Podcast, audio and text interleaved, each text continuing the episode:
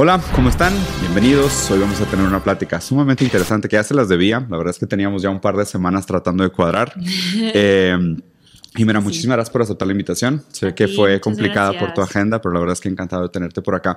Primero quería decirte que, o sea, qué gusto que todo el mundo con el cual platiqué sobre ti habla súper bien de ti, de que eres una persona fascinante, súper inteligente, articulada. ¿Con quién hablaste? Roberto, Roberto Martínez, ah, Billy Rosbar. No, de verdad, pero súper bien. O sea, y, me da muy buena espina porque estaba como investigando de que, oye, pues que le voy a preguntar, de qué vamos a platicar y demás, como qué tipo de preguntas hacerte. Y empecé a platicar con otros amigos que han tenido la oportunidad de conocerte antes. Y siempre es un gusto, ¿no? Como que, pues, que la gente hable bien de ti a tus espaldas y pues quería que supieras que la gente se refiere a ti con mucha admiración y mucho respeto, lo cual es muy bonito. Ahí te va. Tenía preparado para platicar contigo hoy. Eh, dos tipos de conversaciones, ¿no? Una primera conversación que es más como lo que yo llamo el por qué crees lo que crees, que es como tratar de entender pues cuáles son algunas de las creencias que tú sostienes sobre el mundo, que seguramente son fundamentales para pues, tu manera de actuar, tu manera de pensar, tu manera de, de, conducirte y demás. Y la segunda mitad, eh, como te comenté, me gustaría que analizáramos una letra de alguna de tus canciones, porque pues, me, encanta, me encanta la literatura, me encanta tu música, me encanta cómo escribes, hablas de temas que me parecen súper pertinentes, ser rescatables, entonces pues, por ahí va la conversación. ¿Te suena? Qué cool, me encanta. Muy bien. Ahí te va, la primera pregunta. Y voy, a ir, voy a ir como metiendo un poquito a temas que son complejos y de ahí vamos a ir desviando las conversaciones. Pero, para ti, ¿cuál es el concepto de libertad o qué significa la libertad para ti? Em, yo creo que para poder ser libre tiene que haber como muchísimo autoconocimiento también, ¿no? Como de primero conocerte a ti y saber quién eres y, y una vez sabiendo quién eres, eh, y, aceptándote tal y como eres, entonces sí realmente puedes explorar lo que realmente es la libertad, ¿no? Mm. Porque si no tienes a lo mejor em, ideas falsas de lo que, de lo que eres y entonces estás siempre como, pues como atado a eso, ¿no? Ya. Y no tienes esta como eso, capacidad de, pues sí, como de, de ya sabiendo tú, ¿no? Tomando como decisiones con absoluta conciencia de lo que estás haciendo y entonces sí poder experimentar la verdadera libertad. Va. Entonces, libertad es una suerte de congruencia entre lo que quisieras hacer y lo que eres, de alguna manera. Sí, sí, un poco sí. Va, suena interesante. ¿Crees, en el destino? No, digo, no, no, existe, tal cosa como respuesta. Sí. Que bien profe o mal profe, sí. No, no, no, por ahí para nada, sí. Pero súper bien, me gustó. O sea, me parece, me parece muy bonito lo que planteas de que existe una congruencia, o sea, para que seas libre. De hecho, Hegel decía, libertad es el reconocimiento de las necesidades. Y es una frase súper bonita, porque no es como que tengas una libertad pura abstracta en medio de la nada, sino que la libertad está conectada a nuestra conciencia sobre el mundo. Y lo que dices, pues va mucho por ahí, ¿no? Como que, ¿qué tan libre eres si todo el tiempo estás actuando en contra de tus convicciones, en contra de tus valores, en contra de tus deseos, de tus virtudes, de lo que pudiera ser realmente? Entonces, me parece una muy, muy buena respuesta y aparte es de mis filósofos favoritos. Entonces, punto para ti si quisieras verlo así. Gracias. ¿Crees en el destino? Em, no sé. Creo que al... o sea, Qué buena respuesta. No, es que es real. O sea, de verdad, como que estoy haciendo un ejercicio de absoluta conciencia, así de como, neta, así, ahorita, ahorita en qué creo, ¿no? Em, creo que mucho tiempo de mi vida sí fui muy positiva. Em, en ese aspecto como decir, sí, a huevo, el destino existe. Me toca. Y, este, ¿no? y, qué padre es cuando sientes que em, esas coincidencias de la vida, ¿no? O sea, como que es que sí hay momentos en la vida donde dices como, no puede ser, o sea, no puede ser que todo esto haya sucedido. Se alinearon los planetas. Nada, se alinearon literal los planetas para que esto sucediera y esto pues marcó como una antes y un después en mi vida, ¿no? Ya. Eh, Pregunta, ¿nos puedes contar algún momento? ¿Te acuerdas de algún momento que sentiste eso? ¿Que se te alinearon los planetas? A ver. Sí, muchísimo. O sea, digo, muchísimas veces, ¿no? Em, digo, ahorita así nada más a bote pronto, yo me acuerdo como de la de la, de la vez que, que, conocí, bueno, que me reencontré con mi esposo, ¿no? Que fue como, o sea, digo, él era mi crush así de la, de la secundaria prepa, o sea, cuando tenía como 15 años, y bueno, según yo, él nunca me peló, ¿no? Pues porque, pues digo, estábamos en otras, lo que sea, ¿no? Y este, y como dos semanas, o sea, nos dejamos de ver como 10 años, y como dos semanas antes de reencontrármelo, una, chava súper random, en un evento súper random, llegó conmigo y me dijo como, oye, ¿tú eras amiga de esta banda? O sea, de como... de ese grupito, ¿no? Y yo así de, wow, así de, no, o sea, cero era amiga. sí. los conozco y ellos me conocían y no me ubicaban. Más bien, y le dije, más bien yo moría como por, ese güey. Sí, claro. Por ese güey. Sí. Y entonces, este, ella me dijo como, ah, es que pues yo te ubicaba de ahí, pues pensé que eran como muy amigos y tal. Y dije, no, pero pues tú sabes qué onda, o sea, ¿qué onda con ellos? ¿Cómo le hago para así serlo? Dijo, no, así, no, pues es que se fueron a vivir fuera, ya están viviendo aquí, ¿no? Están viviendo, ¿no? Por la zona de la Roma. Yo en ese entonces vivía en la Roma. Dije, como, órale, qué cagado que me, que me lo mencionas. Neta, llevaba 10 años de, o bueno, ¿no? No sé, güey. Unos son muchos años de no pensar en eso. Sí. Este, ah, pues si algún día haces algo con ellos, me, me dices. La chava me dio su tarjeta. Digo que llegué a mi casa y como que googleé el nombre de mi marido, ¿no? Así, como que, güey, ya estamos en, en época así de Google, ¿no? O sea, uno ya puede hacer esas cosas. Ya puedes Antes no podías, sí, claro. ¿no? Ya puedes estoquear a gusto. Y no encontré nada, ¿no? Sí, cero info. Wow. Entonces fue como de, ah, órale, ¿no? Pues chido, bye. Y como dos semanas después estaba, estaba comiendo y de repente, o sea, te juro, güey, o sea, volteé para la ventana y lo vi pasar, güey.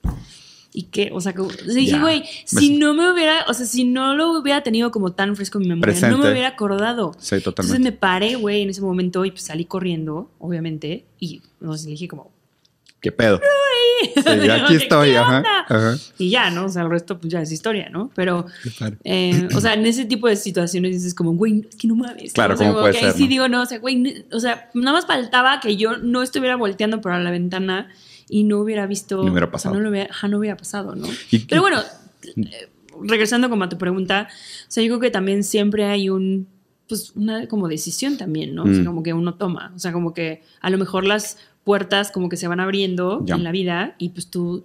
Entonces, si hay un factor así como de decisión y un factor como de, pues, de, libre albedrío, ¿no? Uno como, como que agarra y dice, pues, yo decido tomarlo, no decido tomarlo, yo decido estar abierto a eso o no, ¿no? Mm. ¿Y cómo concilias? Porque ve, qué interesante. O sea, ¿cómo concilias tu idea de libertad con tu concepto de destino? Porque, o sea, definiste que libertad es algo así como la congruencia entre tu actuar y tus verdaderas convicciones o tus verdaderos deseos, ¿no? Lo que llamaste tu verdadero yo. Y por otro lado dijiste que no, o sea, no hay tal cosa como un destino duro. Si hay una libertad, una cierta libertad, escogemos ciertas puertas, pero si hay estas coincidencias, ¿no? Entonces, ¿tú crees que las coincidencias estén más bien como, sean un reflejo donde tú ves en el mundo aquellas cosas que, pues, manifiesten tus verdaderas virtudes deseos y intenciones. Porque al parecer ya tenías ese, ese deseo, ¿no? De por esa persona. Claro. Y se conectaron las cosas y se prestaron y, o sea, tu percepción fue que se dieron todos estos eventos alineados a tu deseo real. Pues sí, que era como tu verdadero O no, yo no sé si también tiene que ver con el, como el poder de la intención un poco, ¿no? o sea, como que, o sea, siento que, que sabemos muy poco, güey, la neta, de cómo funciona el mundo y de cómo funciona todo, ¿no? Sí, Entonces, o sea, yo creo que pueden existir de repente estas contradicciones en la vida, ¿no? Entonces, mm. donde, ¿no? Justo en lo que dices, ¿no? Pues, o sea, ¿cómo, ¿cómo, puedes tener este, este sentimiento de, de, lo que es la libertad, pero también al mismo tiempo pues, creer en el destino? O sea, yo Totalmente. creo que al final el mundo y, el, la, la, naturaleza está llena de estas mismas contradicciones todo el tiempo, ¿no? Y, mm. pues más bien como que no sabemos, o sea, estamos, somos muy ignorantes todavía. Sí, totalmente. O sea, es, raro tratar de pensar que el mundo tiene que hacer sentido para nosotros en nuestra capacidad limitada de entenderlo. O sea, es bastante reductivo decir la naturaleza tiene que hacer sentido para mí, ¿no? Te digo, ¿quién eres tú para que la naturaleza tenga que reducirse a tu capacidad de darle sentido? y, y, me gusta mucho lo que planteas porque uno de mis libros favoritos, Spinoza, decía que libertad es eh, la ignorancia subjetiva de las causas que nos condicionan. Entonces uno solo realmente es libre a medida que entiende las cosas. ¿no? Entonces él decía, por ejemplo, tú puedes ver dos puertas y crees que eres libre de escoger entre las dos puertas. Y vas y escoges la puerta B y está abierta y pasas. Lo que no sabías es que la puerta A estaba cerrada. ¿Sabes? Claro. Pero como nunca trataste, te quedas con la idea de que fuiste libre en escoger, ¿no? Como decir, realmente cuáles de todas estas coincidencias fueron libres decisiones arbitrarias, consecuencia de tus decisiones, y cuáles de ellas, pues es que no había alternativa, ¿sabes? O sea, iban a pasar porque iban a pasar. Pero para no confundirnos, la siguiente pregunta. y yo, ¿Ah? Sí, sorry, soy, soy, soy un poco denso. No, pero me gusta, o sea, me gusta lo, que es que vas muy rápido. Ah. Y eso que no es mi idioma, y según yo, según yo en español hablo lento, güey. No, no, pero me, o sea, me encanta, pero sí, o sea, no, no, está bien, pero si, si, fuéramos así como compas y estuviéramos en, ¿qué, güey? estuviéramos así en tal, te diría como, no, a ver, vuélveme a explicar eso, güey. Please, vuélveme a explicar y así con peras y con manzanas, ¿ok? Porque yo sí necesito eso. Fue, demasiado. Ok, prometo tratar de modular mi velocidad. Está chido. ¿Crees en el bien y el mal? ¿Y qué es el bien y el mal para ti? Híjole. Yo, o sea, cada vez mi percepción de lo que está bien y de lo que está mal, Hmm. pues se vuelve mucho más, no sé, güey, mucho más, no, yo, es más, creo, creo, podría decir casi con certeza que no, no estoy tan segura de creer 100% en el mal, güey. O sea, como que ese- el concepto de así, el mal, el Esto mal. está mal. Así Ajá. de, puta, siempre hay como un bemol, siento, ¿no? Mm. Tonos de todos- Ujú, ¿no? En todo en lo que, lo que uno de repente ve como mal, ¿no? Claro. Hasta las personas más así terribles del mundo, o sea, siempre, no sé, güey, siempre cuando ves un background, ¿sí me entiendes? O cuando te pones a Sí. investigar a lo mejor, no sé, güey, de su vida, lo que sea, sus traumas, esto, o sea, no sé, ¿no? O sea, como que entiendes todo, entiendes Sí. el porqué de las cosas, ¿no? Ah, Entonces, claro. para mí, o sea, ese rollo así como que el mal que no tiene explicación, así como... Yo no, yo no creo que exista. Ya. Es- estoy muy de acuerdo contigo. Siento, y si eso es algo que me lo ha dado mucho, no sé, de alguna manera como el ser mamá. O sea, que Ah. como que, o sea, ves a tus, a tus hijos y ves como a los niños y como esta especie como de, no lo quiero decir inocencia tal cual, Sí. pero sí, o sea, es como una especie como de, como de lienzo medio en blanco y de, y de, de donde todo se mueve a partir como de la intuición Claro. y de cómo nosotros le vamos un poco como imponiendo a eso nuestros códigos morales Sí. eh, y, y bueno, nuestras experiencias y, y como a, qué es a lo que expones así a, a- a- un, a un niño, eh, como, que, como que empiezo a no querer ver en el mundo pues este rollo pues así como de la maldad como tal, ¿no? Claro. Eh, digo, comparto mucho la opinión. Yo tengo dos hijos. ¿Tú cuántos tienes? Yo dos también. ¿Dos también? Yo ¿Sí? uno, uno ¿De nueve y uno de cinco. Ay, ¿Tú? wow. Yo de, de tres y medio y de año y medio. Los chiquitos son lo mejor, güey. Yo Sí, soy sí súper, son. o sea, amo ser papá, es de mis profesiones favoritas en el mundo. Sí, yo los, amo- los, los como a mordidas a diario, o sea, los adoro. Sí. Y son muy distintos. Y aparte, o sea, comparto tu opinión de que es bonito verlo en los niños porque ves ese como canvas en blanco que decías, ¿no? O sea, Total. qué interesante que de alguna manera nosotros, pues acabamos transfiriendo a ellos nuestros sesgos o nuestras historias, ¿no? La, la manera como tú percibiste algún evento en tu historia, se lo comunicas tú a tus hijos diciendo, pues esto está bien y está mal, ¿no? Pero Claro. también, pues por eso es importante mantener como este criterio moral de poder decir, aún nuestra definición de lo que está bien y está mal debería de reactualizarse. No, to- O sea, todo el tiempo claro. aparte, ¿no? O sea, digo tú, o sea, y me imagino que te pasa también, ¿no? O sea, como que te das mucho cuenta de cómo em, los códigos morales con los que tú creciste, Claro. o sea, Son han otros. afectado, eh, digo, ¿no? Códigos morales que no necesariamente impuestos por tus papás, ¿no? O sea, pero que así... Sociales, culturales. ¿no? O sea, como que te das cuenta así, ¿no? De pues que esto a lo mejor es lo que se esperaba de ti o esto es lo que, lo que, lo que decían, no, pues esto no, no está bien ser así. Claro. Y, y hoy en día que todo está como muy, muy distinto y que ya estamos como en una época pues, de muchísimo más apertura, Claro. eh, luego, luego como que a mí me, me intriga mucho, ¿no? Decir como, güey, o sea, poder llegar con tus hijos y educarlos, o sea, como esto totalmente ya erradicarlo de su sistema. O sea, como que sí te das cuenta que sí son Mm. una pequeña esponja, que están, Uy. que están eh, muy abiertos a aprender pues, conceptos totalmente distintos, ¿no? Claro. No, y qué complejo, ¿no? Porque digo, y concuerdo contigo. O sea, siendo papás relativamente jóvenes, es, es complicado decir, pues, cuáles de aquellas cosas que yo aprendí quiero enseñar. Total. Y cuáles de aquellas cosas que yo aprendí no me gustaría enseñar, ¿no? Y, y qué difícil hacer ese duelo de, pues claro, me enseñaron algunas cosas que a lo mejor en su momento mis papás pensaban que tenían razón en cómo me lo estaban enseñando, Obvio. pero no es algo que yo quiera transmitir a las siguientes generaciones, ¿no? Y, y me parece que mantener ese cierto como flexibilidad moral es lo que es responsable como papás. Y conectada a la pregunta de los hijos y mamás, y tal vez no, tal vez también de las parejas y demás, ¿qué es el amor para ti? Mm, Pues es que para mí el amor es como el motor absoluto de todo. O sea, es lo que más me, me inspira a mí en, en todos los sentidos, ¿no? O sea, desde obviamente pues el amor que le tienes a tu trabajo y como Claro. pasión que, que siempre busqué.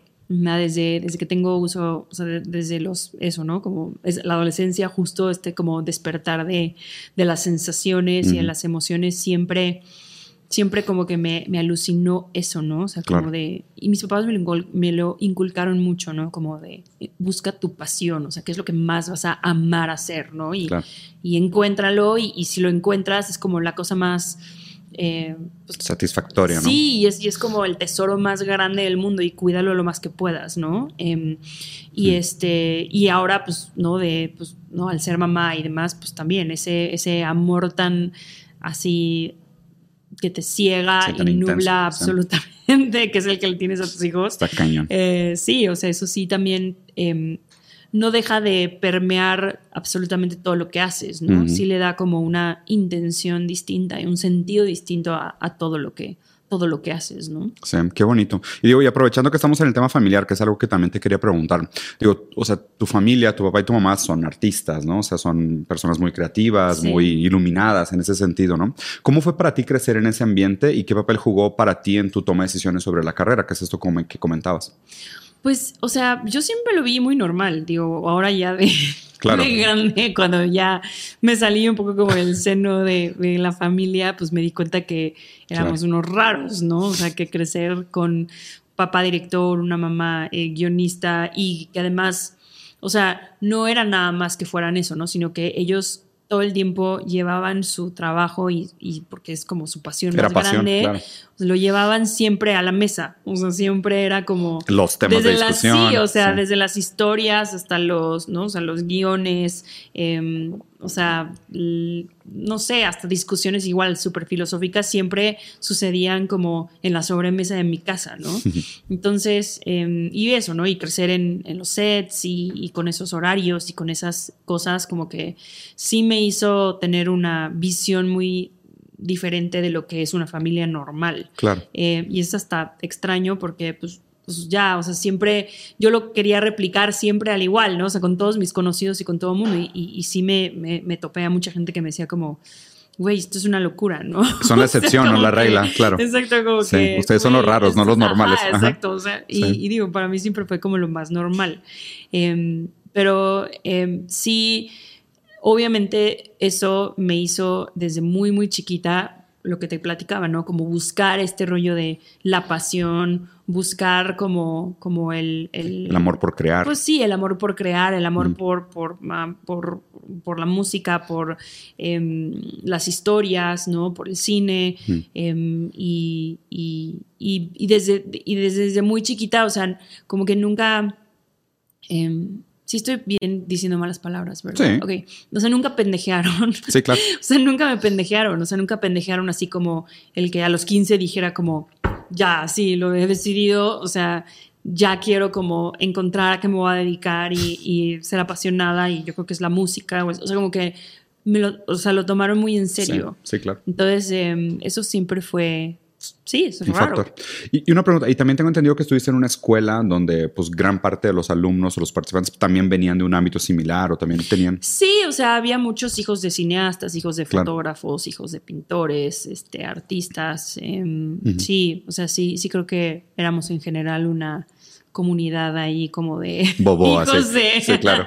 Buen hijos, hijos de claro y, pregunta ¿y, te parece que eso también jugó un papel de influencia en la toma de decisiones de, que escogieras tu vocación o que encontraras tu vocación no sé cómo lo plantearías. Pues em, yo creo que sí definitivamente mi escuela y, cómo me enseñaban o sea no sé si es el sí, yo creo que tiene mucho que ver como el sistema educativo, pero también eso, ¿no? Como las familias que estaban a, a nuestro alrededor, como que em, todos los de mi generación en general somos, o sea, como que no, no había límites. O sea, como que sí era muy de, pues, yo quiero ir a estudiar allí y, y eso se podía, ¿me entiendes? y yo quiero ser así dramaturga y eso pues, existía y se podía. Se fomentaba, y, Y, se, y se logró aparte, ¿no? Y, y, así como que en sus distintas versiones de distintas carreras, o sea, como que eh, son personas que nunca tuvieron, em, o sea, que siempre pudieron soñar a nivel económico, obviamente,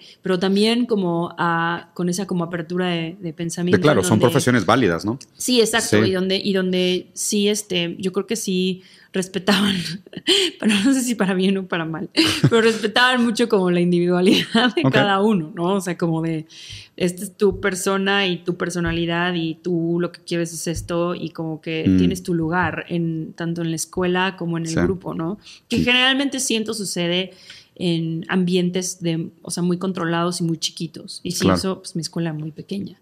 Sí, totalmente. O sea, ahí la pregunta que me nace que me parece interesante es decir, o sea, ¿qué tanta gente? Porque, o sea, no sé, pensé esto de decir, o sea, si naces en este contexto y estás en este contexto y quieres ser dramaturgo, es de que, pues claro, ten, lea los mejores dramaturgos del mundo y aviéntate y dale. Y si eres de, no sé, universo económico bajo y quieres ser dramaturgo, es de que, güey, déjate ridiculeces, estudia una carrera de verdad. eso, me parece interesante y pensar también en el, en el potencial humano, a lo mejor, no sé si desperdiciado, pero invisibilizado por el hecho de que tantas oportunidades tiene la gente perseguir sus sueños, ¿no? De, de, que, de que cada uno sea, pues este es mi verdadero yo, esa es mi ambición, ese es mi deseo, versus pues qué tanta congruencia existe en que yo pueda expresar mi verdadero deseo con las oportunidades que el mundo me presenta. Sí, totalmente. Y, y en ese aspecto creo que, o sea, mi papá lo tenía muy claro. O sea, mm. mi papá, em, o sea, mi papá creció en una familia pues clase media baja, en donde pues todo el mundo siempre fue a pues escuelas públicas y, o sea, realmente creo que el único que tuvo una licenciatura fue, em, él, o sea, para, hice estudiar, o sea, antes de estudiar cine, em, estudió, eh, no sé si administración de empresas o economía o algo así, trabajaba en un banco y después como que empezó a estudiar em, lo que le eh, comunicación en la UAM y de ahí, o sea, fue como en tratar de encontrar una beca. O sea, que obviamente o sea, sus papás, o sea, mi papá trabajó desde los 12, 13 años para poderse pagar sus cosas, porque pues nunca, o sea, mis abuelos no eran ese tipo de, pues de familia, son seis, cinco hermanos, güey, o sea, también es así como que... O sea, historia mi papá promedio. es el cuarto, o sea, eso sí güey. Ni siquiera el del medio. Dale, ¿no? Salte a la casa ya, mijo, sí. Sí, ¿no? Por favor. Totalmente. Entonces, o sea, mi papá sí tenía como muy consciente ese ¿cómo decirlo? Pues sí, como esas limitaciones que existían en los sueños, ¿no? De, pues, una persona em, de ese, pues sí, ¿no? Con sus, las características de, de, vida de él, ¿no? De cada uno. Pero yo, eso sí nos lo ahorró. Sí, definitivamente. Totalmente. y, en tu defensa le sacaste mucho provecho, ¿no? Pues o sea, por, más que se te presentaron las oportunidades y tuviste las condiciones estructurales a tu favor, pues hiciste, hiciste un gran trabajo en aprovecharlas, en, hacerlo mejor, ¿no? Sí, y, a la siguiente pregunta que creo que va muy de la mano. Digo, me, parece que tienes una carrera súper interesante, súper exitosa, tanto como música, compositora, pero también como actriz. O sea, ¿cómo concilias o qué aporta para ti esas dos cosas? Y no te quiero hacer escoger entre si tuvieras que escoger una de las dos, pero supongo que existe. Ya lo escojo. ¿Ya lo escogiste? ¿Ya, ¿O, ya lo escogerías fácil? O sea, claro. Más bien como que ahora sí estoy en un punto de mi carrera y de mi vida en donde las abrazo a las dos y, y sí depende mucho de pues del proyecto de cada cosa, ¿no? Claro, y, claro. y total, ahorita estoy feliz, o sea, estoy a la par que estoy ahorita pues preparando todo lo del Metropolitan em, y pues no, o sea, ensayando una gira nueva y todo lo que eso conlleva, estoy al mismo tiempo pues ensayando una nueva película y como poniéndome al servicio de la historia de alguien más y como pues aprendiendo de las actrices tan increíbles que están a mi alrededor y o sea, como que eso también es algo que estoy disfrutando casi pues, a la par, ¿no? A la par de, de la música, ¿no? Que mucho tiempo sí estuvieron muy peleadas, o sea, como que empecé a hacer música y como que me clavé solo en la música y yo no quería saber nada ya de la actuación. O sea, no porque no lo disfrutara, pero pues también cuando una cosa te agarra de esa forma, como a mí la música, pues, güey, te quieres ir, ir, ir, ¿no? o sea, venga lo que venga y y además pues como que disfrutaba cada parte del proceso, ¿no? Claro. Y de repente pues la actuación también entre eso y mis propias inseguridades, ¿no? Pues de que sí me afectaba lo que decía la gente así de, no, pues ella solo está en las películas de su papá y cosas así, ¿no? Entonces que entonces de repente yo decía, no, pues ni fui a la escuela de actuación, este, pues no, a lo mejor no soy tan buena, güey, no, ya no estoy tan, o sea, ya no es así como de, ay, la niña simpática, ¿no? Pues, o sea, a lo mejor ya a la hora de, de, tomar papeles, pues más en serio, pues a lo mejor no soy tan buena, ¿no? Y, me parece muy interesante también porque, o sea, de tus primeras actuaciones, la, o sea, la gente todavía te reprochaba de que, güey, fuiste bien culera con Renata, o sea, cómo pudiste, o sea, cómo puede ser que la gente tenga ese apego afectivo con un personaje ficticio y te constituyan a ti como persona individual de una, de una, de una fantasía total. O sea, es que la, sociedad del espectáculo es demasiado interesante. Para mí es un tema demasiado fascinante. Y más en México. Sí, porque, o sea, México es una novela. sí, México, o sea no sé si aquí como que nos inculcaron así desde la época de la conquista en adorar. Sí, cañón. Como que adorábamos así, ¿no? Así a los dioses, luego así adorábamos así a los, españoles. Y a los, ¿no? O sea, santos y la Virgen, ¿no? Y entonces como que hay este rollo como de la adoración y además también como del amor por la por las historias, o sea, el amor por el cuento por la, ¿sabes? por, la narrativa, por, el mito. El mito, ¿no? o sea, como que nos encanta eso, ¿no? Entonces, este, sí, es, es muy cañón cómo nos envolvemos con las historias con las cuales nos sentimos identificados o que sentimos que representan una parte em, significativa de, nuestro país. ¿no? Aparte, seguramente también hay como una inversión emocional muy grande de la gente con estas historias, con tus personajes y demás, y la gente los hace más reales que lo real. O sea, y por eso digo, y, y qué complicado, ¿no? La siguiente pregunta que te quería hacer es más sobre, y porque me gusta cómo escribes. ¿Cómo es tu proceso para escribir? Em, pues ha cambiado muchísimo, o sea, a, lo largo. Y además también me encanta estar todo el tiempo probando cosas nuevas. Em, o sea, a lo mejor mi proceso como más personal em, eh, tendía mucho a ser el mismo. O sea, siempre era como, bueno, me sentaba, escribía como una cosa en unos acordes que me gustaban, pensaba en una melodía y entonces ya como que medio que la guachaguacheas un poco. Y después como que viene una frase que a lo mejor como que dices, ay, esa frase de ahí me voy a agarrar y, este, y ya voy a construir ahí algo, ¿no? Eh, pero ahora que de alguna forma como que en los últimos discos me he puesto más ambiciosa como para querer contar, o sea, que todo el disco cuente una mm, historia y que todo tenga una coherencia y así, ¿no? Entonces, em, eh, con el último álbum, por lo menos sí fue muy de, ok, quiero escribir eh, canciones, em, si van a hablar de amor, que no, o sea, siempre en una luz como de, pues, de nostalgia, en una luz de pues de, positiva, ¿sabes? O sea, pues cuando te acuerdas de cosas que sucedieron, bueno, yo por lo menos, ¿no? O sea, siempre se me olvida lo malo, o sea, me acuerdo de solamente lo bueno, ¿no? O sea, de la gente, o sea, como que perdono muy rápido, muy fácil, o sea, no me voy a acordar de lo, de lo mal que la pasé con esa persona, sino que me acuerdo de las cosas positivas. entonces, dije, o sea, eh, de eso quiero que vayan todas las canciones, ¿no? Eh, entonces, ahí sí es casi que escoger un tema. Y a partir del tema entonces ya, ¿no? Buscar hasta un sonido, una mm. melodía, un todo, ¿no? O sea, que es como totalmente opuesto a como naturalmente a lo mejor fue mi acercamiento con la música. ¿no? Antes, tradicionalmente. Y, me parece interesante inclusive, o sea, casi es un esfuerzo tuyo contraintuitivo contra lo que pudiera decirse que es como la tendencia a la música, donde se buscan más los singles, los hits, o sea, como los... Me parece que esta pieza como de autoría todavía tiene un mérito mayor, de decir, más allá de que estemos buscando el single, el sencillo, es, no, pues yo quiero contar una historia, o sea, quiero hablar de un tema, quiero desarticular y interpretar un tema. Y me dejaste el segue perfecto para la siguiente parte de la entrevista. Voy a tratar de hablar un poco más lento. Ahora, autoconciencia de mis fallas, que me parece un muy buen consejo. Eh, para esta segunda parte, Jimena, me gustaría leer una canción que, que, es de tu álbum más reciente, que se llama Nostalgia, que me gustó mucho la letra, y platicar un poquito contigo sobre qué querías decir y la manera como a mí me gusta hacer la interpretación es entendiendo por qué escogiste las palabras que escogiste, porque hay muchas maneras de decir las cosas, ¿no? Sí, total. Pero muchas veces los, los signos que usamos para mandar un mensaje hablan mucho de cómo nosotros entendemos el mundo. Entonces, por ahí me gustaría. ¿Te parece? Sí, total. Mira, te leo la primera estrofa. Está lloviendo en mi ventana y me desvelo hasta las 3.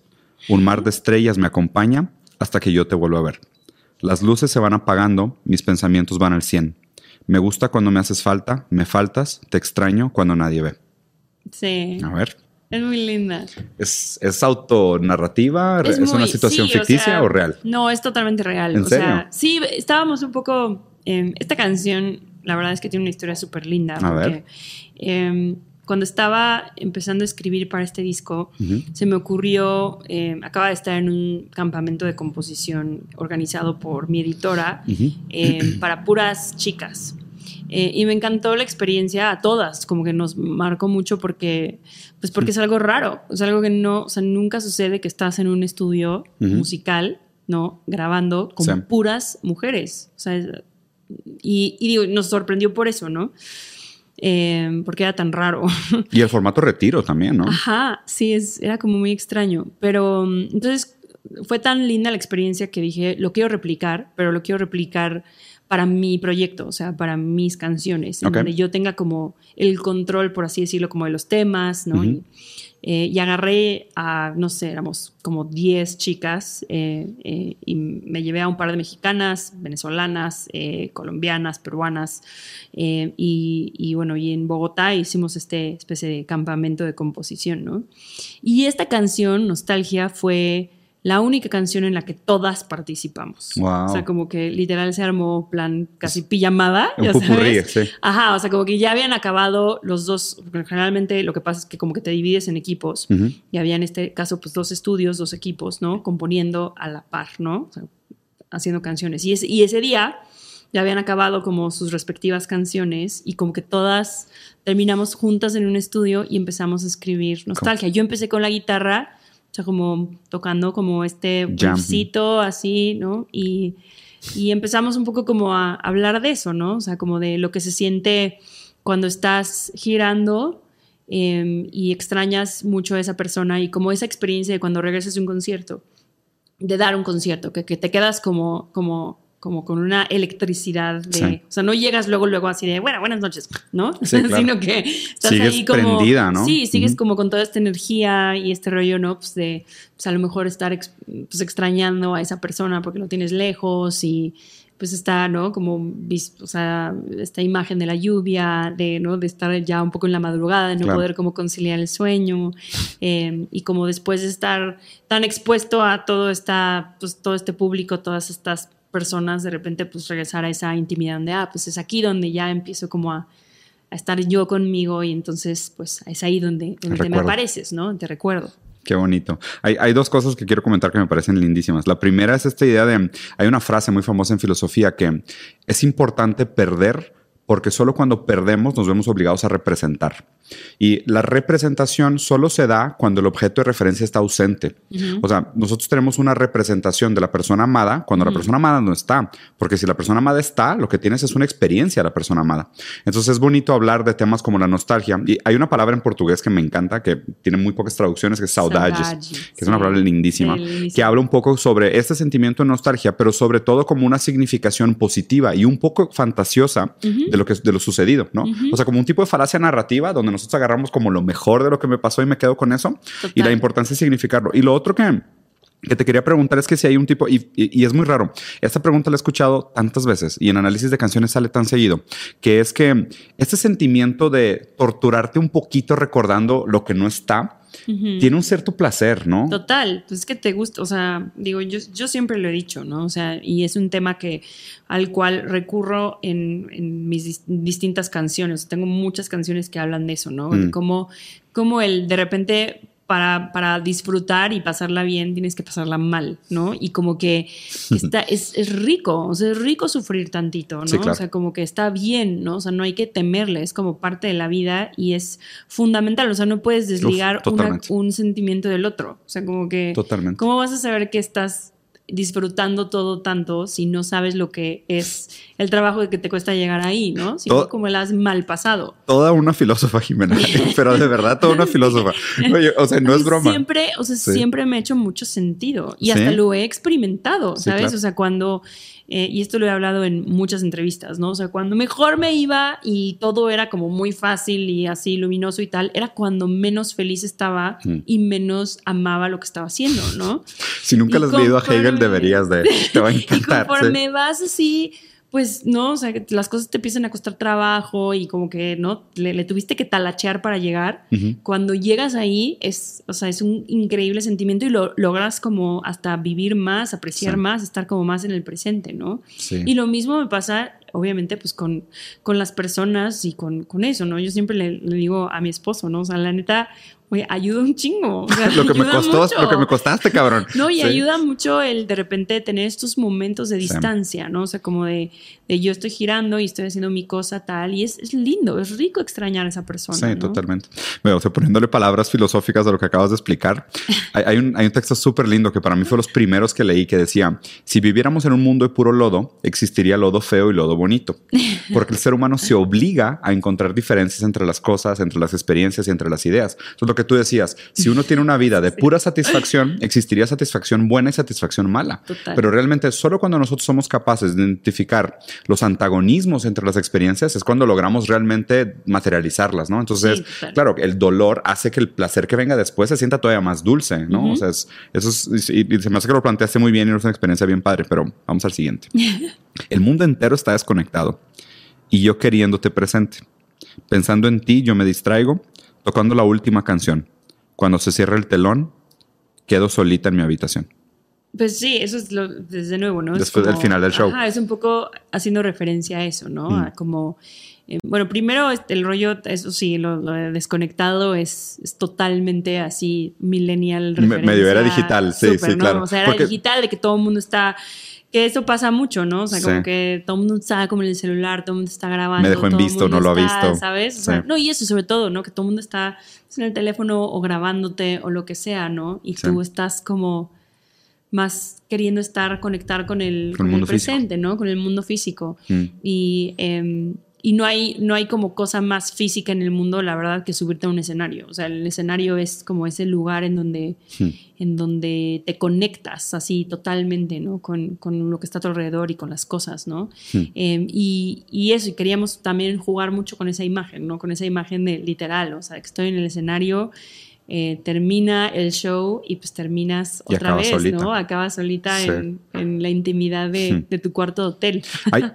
me, gusta, y me gusta mucho la dinámica, o sea, el antagonismo que planteas, porque, o sea, primero haces como un antagonismo entre desconectado y presente, o sea, como si se hubiera, si estuvieras conectado habría un cierto nivel de presencia, ¿no? Pero lo desconectado va en contra de lo presente. Entonces, ahí como que ya pusiste lo real y lo digital en un mismo plano de antagonismo, lo cual es interesante. Pero lo otro también haces esta, como este contraste entre el ser vista por miles de personas en un show y después no poder ver a la persona que tú quieres ver por quedar sola, ¿sabes? Total. Entonces está, es, debe ser muy raro el sentimiento de... Y la soledad también. Porque, sí, sí, sí. Porque en, eh, en el escenario, o sea, cuando tú estás en un escenario, pues estás conectada con toda esa gente, o sea, estás genuinamente compartiendo una, pues una misma canción, compartes también con tus músicos, con todo tu equipo de trabajo, ¿no?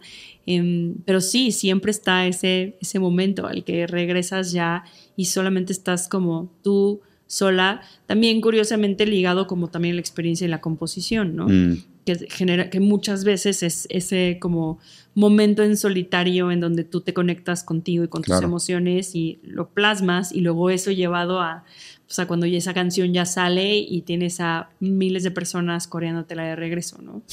Qué bonito, ¿no? O sea, que, algo que tú escribas para hablar de tu soledad se vuelva la voz de otros, ¿no? Total. Sí. hay, una frase, hay una frase en alemán que, que dice, solos, solos, estamos todos solos. sí, exacto. o sea, estamos todos juntos en la soledad. ¿no? en la soledad, claro. qué interesante. Vamos al siguiente. Y qué bonita la nostalgia, porque yo siempre vuelvo a ti. De algo ha servido la distancia, pues me enamoro más de ti. Y qué bonita la nostalgia, porque yo siempre vuelvo a ti y de algo ha servido la distancia, pues me enamoro más de ti. Sí, digo, eso es creo que así, tac, ¿no? Sí, claro. Como que la distancia te ayuda a simbolizar como que esto. Y aparte también hay algo, hay algo interesante. Cuando se habla, por ejemplo, de semiótica o de percepción, de la manera como percibimos el mundo a través de nuestros sentidos, eh, si hay un cierto nivel de distancia necesaria para percibir los objetos. Y esto es bien raro porque pareciera lo, contrario a lo que te pide el amor. Como que el amor lo que te pide es acércate más, pégate más, es consume lo amado. Cuando al contrario, para percibir realmente un objeto, muchas veces lo que necesitas es distancia focal. Entonces, hace mucho sentido que digas que esta nostalgia, esta distancia, te ha obligado a representar o a simbolizar imaginariamente o mentalmente aquella cosa que amas o que deseas, ¿no? Pues es un poco también lo que dice Esther Perel, ¿no? Que es como de, o sea, como que tienes que tener este, justo esta distancia, esta especie como de misterio, o sea, como que el amor y la seguridad siempre te piden como eso, estar más cerca, saberlo todo, como posesión. que, ajá, poseerte así al mil, ¿no? Y no dejarte respirar, pero sin embargo, la experiencia más como de los sentidos, la experiencia más erótica, la experiencia, todo eso es, viene, es mucho más del misterio, ¿no? O sea, el no saber, justo, totalmente, De la distancia, el no saber, el no, el no, un poco como como no tener ese control. Esa certeza, ¿no? Exactamente. Porque aparte también me parece que, el, o sea, el, amor de alguna manera se sostiene en gran parte por un proceso de idealización de lo otro. Total. O sea, tú, y, no idealización, y ni siquiera lo digo en un sentido fantástico como que ah, la persona que amo es perfecta, pero sino que acabas creando una exageración. A ver, acabas representando a la otra persona como a ti te conviene representarla, ya sea para bien o para mal, ¿no? Y, y, no quiere decir que no deberíamos de hacer eso. O sea, no creo que el amor tenga que sostenerse solo sobre una versión realista del otro, sino que es importante realmente que entendamos que esa idealización es parte del proceso libidinal, es el por qué deseamos. Y, no creo que tampoco la, gente que dice de que, ah, es que solo te puedo amar si te conociera completamente. Es de que, al revés. al revés. mantén, mantén, ¿sabes? Entonces, de que es, no te quites la ropa por completo. Total. ¿Sabes? Es de que juega, juega un poquito con ese juego de ocultar, de seducir, que probablemente va a resultar ser mucho más efectivo, afectivo, intenso que el juego del desnudo completo, del banalización completa, de la transparencia absoluta, ¿no? Como que no quedaría nada. Bueno, vamos a la última. Quedo solita en mi habitación y me enamoro más de ti. Tocando la última canción, yo me enamoro más de ti. Cuando se cierra el telón, yo me enamoro más de ti. Quedo solita en mi habitación. Sí, eso me gusta mucho hacer en general, ¿no? O sea, como que eh, cómo las frases cobran un sentido ligeramente distinto cuando las mezclas, cuando es como lo mismo exactamente, pero, pero mezclado, ¿no? O sea, como que, em, o cambiarle, no sé, o sea, una palabra o una imagen. Em, eh, al, a algo que, que, ya has repetido tantas veces que, que es como que, como que te, sí, totalmente. te, desbalancea un poquito también como, como escucha, ¿no? no y la Lo hago mucho a la hora, a la hora de, de las letras. También me gusta mucho hacerlo también con, con la, la, armonía y los acordes, ¿no? O sea, siempre como, como eso, esa repetición que estás ya esperando así como ah, ya sé lo que viene, ya sé, ¿no? De repente. Jugar con la expectativa. Sí, es que es, muy bonito. A, mí uno de mis autores favoritos para el tema de deconstrucción, sobre todo en lingüística y postestructuralismo, es Derrida, es un francés. Y tiene un ejemplo bien bonito que él decía que, o sea, obviamente no hay manera de entender nada del texto sin el tiempo o, sin el tempo inclusive, ¿no? Porque tú puedes decir, te quiero, te quiero matar te quiero matar a besos, ¿sabes? Entonces, o sea, o sea ¿sabes? Es como, es como construimos y es, y es lo que me encanta el lenguaje, porque realmente las historias se construyen, pero no puedes hacer una conclusión hasta que no termines para ver todo en retrospectiva.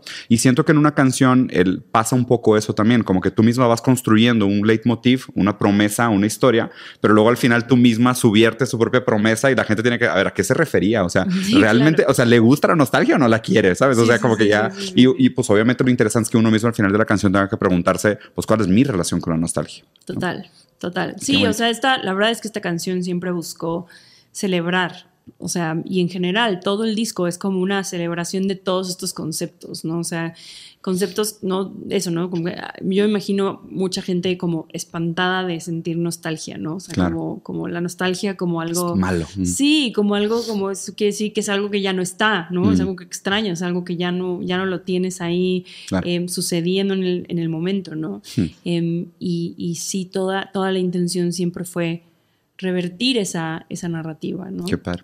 Jimena, para la gente que nos está escuchando, ¿dónde te podemos ver pronto? ¿Cómo se llama tu último disco? ¿Dónde la gente te debería buscar? Bueno, mi último disco se llama Amor Adolescente, ya está fuera en todas las plataformas y demás.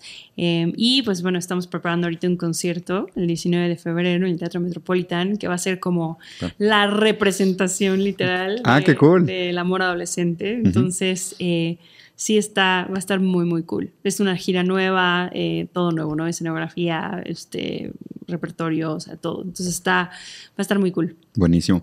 Pues mira, te agradezco mucho el tiempo, encantado la conversación. Le voy a decir a Roberto que tenía toda la razón con todo lo bueno que dijo de ti. Eres toda una filósofa, de verdad.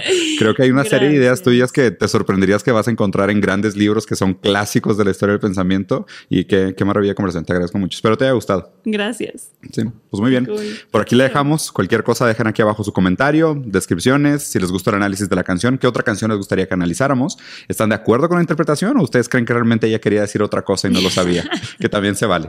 Muy bien. Muchas gracias de nuevo. Gracias. ¿Te gustó? Sí.